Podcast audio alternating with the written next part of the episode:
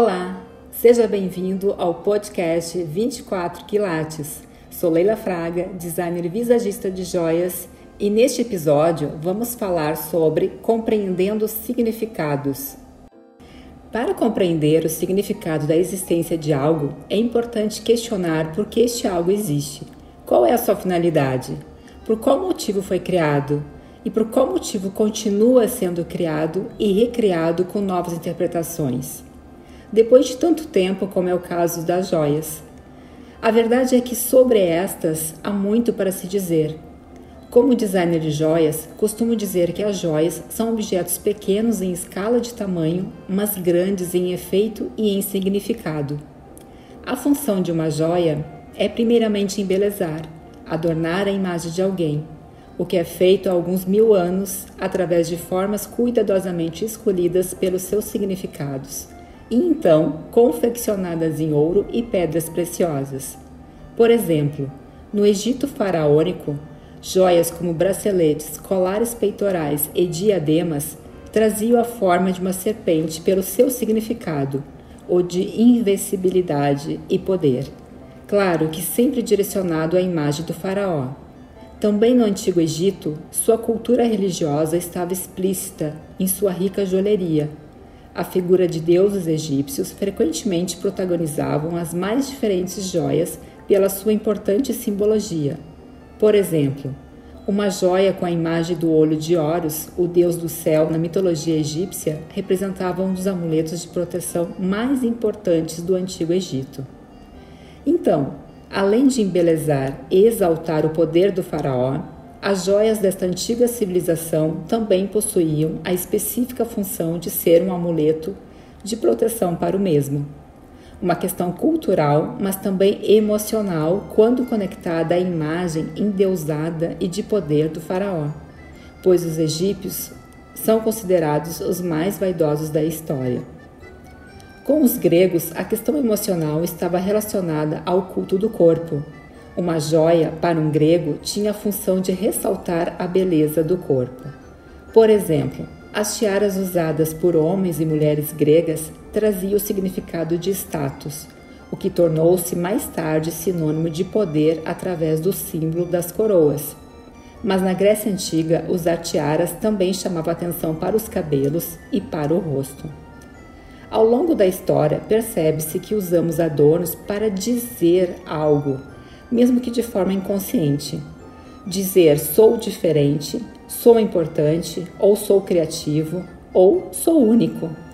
E aqui entra a questão também sobre as peças personalizadas, onde a tua emoção é algo que é só teu, e a joia para representar essa emoção também. Gosto de me arrumar, me importo com a minha imagem, a joia, primeiramente, embeleza, mas ela também comunica, e é importante compreender os seus significados que podem estar expressos através do seu designer, da sua cor, do seu estilo, do material e até a quantidade desse material. Mais ouro, menos ouro, pedra preciosa grande ou menos preciosa, pequena, no qual foi confeccionado, tudo isso irá comunicar algo. Os adornos exercem muito poder em nossa comunicação pessoal, de forma não verbal. Por exemplo, mensagens passadas através das roupas podem ser potencializadas pelo uso de acessórios de efeito, como um vestido de noiva todo em renda com joias super curvas, emocionais e também românticas. A joia sempre se faz notar e irá despertar sensações com quem interage conosco. É importante salientar que as joias podem comunicar várias coisas, como beleza, poder, crenças, sensualidade, romantismo, força, acessibilidade ou distanciamento, elegância. E é por isso que é importante conhecer seus significados e usá-los de forma que esteja de acordo com a nossa personalidade e objetivos. É interessante exemplificar essa questão através da imagem de super-heróis, como o caso da heroína Mulher Maravilha, que usa acessórios que contêm e expressam seu poder, como os braceletes que a personagem usa. Na história, a princesa amazona da mitologia grega é Diana, uma guerreira da lendária Ilha Paraíso, filha de Zeus. Seus braceletes são poderosos porque foram feitos do escudo de Zeus, e quando ela bate um no outro, eles geram uma força intensa, tal é a intensidade dos raios do deus do trovão. O nosso inconsciente coletivo faz a leitura automática de força e poder impressos nestes acessórios e que pode ou não ir de encontro ao que desejamos de uma joia, enquanto esta nos embeleza. Bom, agora seguem quatro dicas para escolheres a joia de acordo com a personalidade. Aqui, a tua personalidade então é a guia. Primeira dica: se tu és uma pessoa dinâmica, ativa, que está sempre em movimento, brincos assimétricos te ajudarão a expressar este movimento todo através das suas linhas com diferentes alturas. Segunda dica: se a tua personalidade é conservadora e tu precisas expressar características como esta no seu trabalho, por ocupar um cargo de liderança, use joias com linhas retas, minimalistas e com cores sóbrias.